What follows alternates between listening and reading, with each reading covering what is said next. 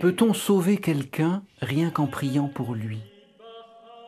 La question se pose avec force à ceux d'entre nous qui intercèdent pour tel de leurs proches ou de leurs amis qui leur semblent en grand danger spirituel et dont le dessein éternel peut-être est menacé. Peut-on croire ou espérer que nos supplications ferventes et patientes conduiront ces personnes au ciel, malgré tout ce qui semble actuellement les en éloigner Soyons prudents avant de répondre.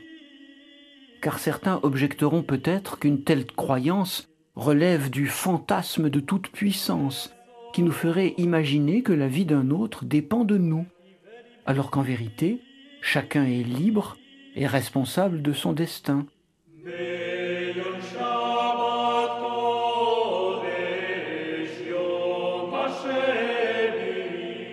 Cette objection n'est pas à négliger.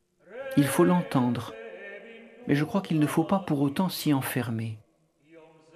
Car les frontières qui séparent les êtres libres, ou plutôt qui les distinguent, si importantes et nécessaires qu'elles soient, ne sont pas des cloisons totalement étanches, des murs totalement infranchissables.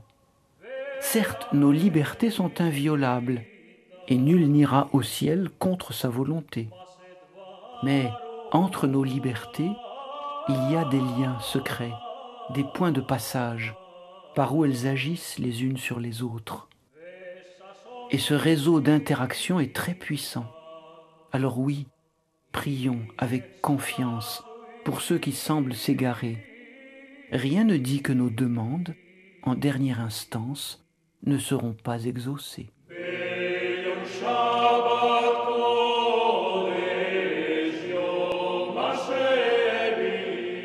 C'était Instant de ciel, une réflexion proposée par Daniel Vigne.